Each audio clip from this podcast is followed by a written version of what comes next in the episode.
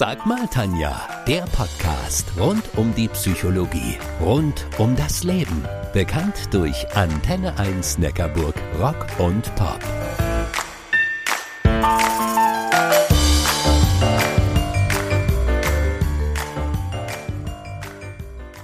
Heute holen wir mal ein bisschen das Flair von Las Vegas zu uns. Jan Heidmann ist professioneller Pokerspieler. Aber keine Sorge, er zockt mit mir nicht um Geld. Wir werfen einen Blick hinter das Pokerface und wie all das, was sich dort zeigt, auf Entscheidungssituationen übertragen werden kann.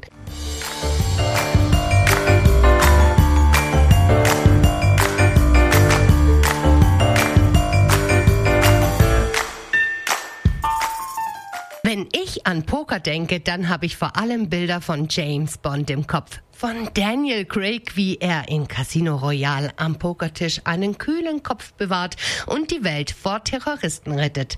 Ganz so dramatisch läuft es bei meinem heutigen Talkgast dann doch nicht ab. Jan Heidmann ist professioneller und Deutschlands bekanntester Pokerspieler.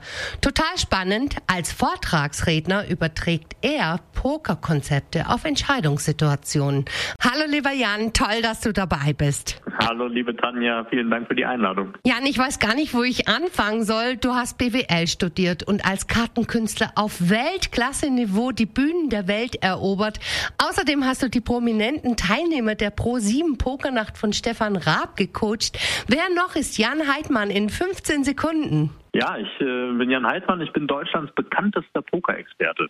Also gar nicht unbedingt bekanntester Pokerspieler, sondern der bekannteste Experte. Es gibt auch noch ein paar andere Experten, aber ich war einfach öfter im Fernsehen. Und hast du auch Familie und Hobbys? Ja, ich bin 46 Jahre alt, habe eine Frau und vier Kinder und äh, ja, spiele gerne Tennis, bisschen Fußball, Volleyball, ein paar Sportarten, Skifahren im Winter, im Schwarzwald sehr gerne. Erzähl mal, wie bist du zum Pokerspiel gekommen? Ich bin, du hast das kurz schon angesprochen. Ich habe früher, äh, als ich so 16, 17, 18 war, sehr viel mit Karten gezaubert und bin da auch aufgetreten und habe dann Wettbewerben mitgemacht und habe das wirklich sehr intensiv betrieben.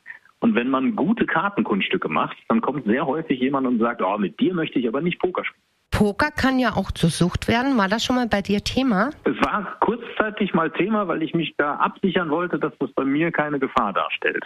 Äh, auch meinen Eltern gegenüber. Ne? Man kommt irgendwann nach Hause und sagt, ich werde jetzt professioneller Pokerspieler und dann freuen sich die Eltern und sagen, yippie, das haben wir uns immer schon gewünscht.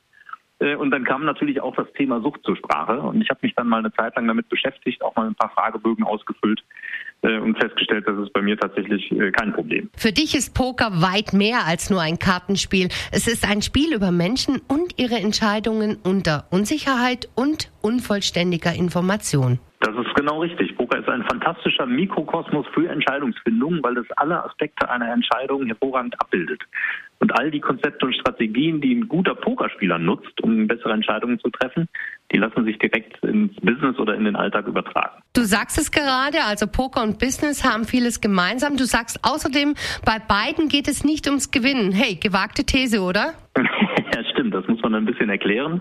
Ähm, ich würde es mal so formulieren. Zum Entscheidungszeitpunkt wissen wir ja noch nicht, wie die Zukunft aussieht. Und ob eine Entscheidung richtig ist oder nicht, zeigt sich nicht darin, ob das Resultat positiv ist oder negativ, sondern ob die Entscheidung zum Entscheidungszeitpunkt äh, gut getroffen wurde. Und ein Pokerspieler macht nichts anderes, als den ganzen Tag gute Entscheidungen zu treffen, genau wie die Geschäftswelt das auch tut. Ein Pokerspieler macht das den ganzen Tag. Wie lange sitzt er denn so an einem Tisch?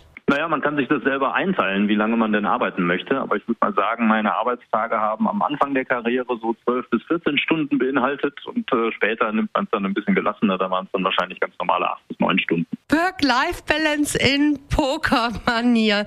Jan, Poker ist ja nicht ein Spiel der Massen, wie zum Beispiel Mau Mau oder Uno oder hier in unserer Region das Binokeln. Das ist übrigens eine Variante vom Doppelkopf und ich glaube, damit hattest du ja deinen Einstieg in die Welt der Karten. Sag mal, tut sich da dein Publikum bei dieser Metapher nicht schwer? Nee, das ist äh, sehr schön erklärbar. Äh, man muss überhaupt gar kein Poker spielen können, man muss noch nicht mal was davon gehört haben und kann es trotzdem sofort nachvollziehen. Weil es ein sehr simpel erklärtes Spiel ist und äh, die Regeln und die Abläufe, die sind sehr schnell erklärt und dann geht es eigentlich direkt in die Übertragung der Entscheidungen in den Alltag. Mach mal ein Beispiel, ein kleines. Also eine der Grundstrategien, die ein guter Pokerspieler fährt, ist, dass er die meiste Zeit auf Investitionen verzichtet. Wir nennen das tight aggressive. Tight heißt eng, das ist die Auswahl der äh, engen Situationen, in die ein guter Pokerspieler investiert. Und aggressiv ist die Art und Weise, wie er äh, investiert. Das heißt, man sollte sich auf die sinnvollen Situationen konzentrieren, fokussieren und vor allen Dingen den ganzen Müll wegschmeißen. Also so ordentlich mal aufräumen. Und wie genau kann Poker nun zur Entscheidungsfindung von einzelnen Personen beitragen? Ja, dadurch, dass Poker alle Aspekte einer Entscheidung abbildet. Also es gibt was zu gewinnen, man muss dafür was riskieren, da ist ein bisschen Mathematik involviert, da sind äh, involviert, da sind aber auch andere Menschen involviert. All diese Aspekte bildet Poker ab und die guten Pokerspieler, die nutzen Konzepte und Strategien, um eben gute und bessere Entscheidungen zu treffen als ihre Gegner. Und was ist mit Psychologie? Die spielt natürlich eine große Rolle. Ich meine, man sitzt da mit echten Menschen am Tisch. Da kommt es dann darauf an, die Gesichter zu lesen, die Körpersprache zu lesen, aber auch in die Köpfe der anderen reinzukommen und zu verstehen, wie sie über Entscheidungen nachdenken. Jan, ich habe dir mal ein Zitat mitgebracht und bin gespannt, welche Gedanken du dazu hast. Bist du bereit? Oh ja, schieß los. Wahrscheinlichkeit bevorzugt den vorbereiteten Verstand. Mir als Pokerspieler sehr gut. Natürlich ist die mathematische Wahrscheinlichkeit immer fix für Situationen, aber wenn man gut vorbereitet ist, kann man äh, diese Wahrscheinlichkeiten eben nutzen, um die perfekte Entscheidung zu treffen. Das gefällt mir sehr gut. Das Zitat ist von Louis Pasteur. Das war ein französischer Chemiker und Mitbegründer der medizinischen Mikrobiologie. Ja, sag mir was, kenne ich. Zum Schluss noch ein Blick hinter deine ganz persönlichen Kulissen. Mal angenommen, du würdest mal wieder in die Spielbank nach Wiesbaden gehen, dort, wo deine Leidenschaft für das Pokerspiel begann. Wem würdest du dort gerne begegnen und welche Frage würdest du dieser Person stellen? Oh, da gibt's natürlich dann die alten Hasen, äh, die ich damals schon am Pokertisch getroffen habe. Äh, einige davon spielen immer noch. Ähm, da gibt's wahrscheinlich die eine, eine oder andere Anekdote, die man sich nach über zwei Jahrzehnten im Pokerbusiness erzählen könnte. Das würde mich freuen. Ähm, ansonsten ist es immer spannend, äh, Leute am Pokertisch kennenzulernen, denn innerhalb dieses Spiels lernt man sich tatsächlich sehr, sehr gut kennen. Also, du willst neue Menschen dort treffen. Ja, immer gerne. Es ist auch von Vorteil, wenn ich die Gesichter noch nicht kenne, weil dann sind sie wahrscheinlich keine Weltklasse-Pokerspieler und das ist dann ein bisschen profitabler. Lieber Jan, wir sind schon am Ende angekommen. Vielen Dank, dass du bei mir zu Gast in der Sendung gewesen bist. Ja, sehr gerne. Es hat sehr viel Spaß gemacht. Ich habe, ich habe äh, dir zu danken. Mehr Infos zu Jan Heidmann findet ihr auf jan-heidmann.de.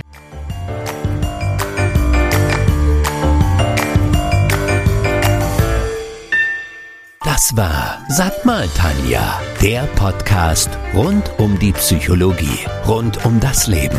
Bekannt durch Antenne 1 Neckarburg, Rock und Pop.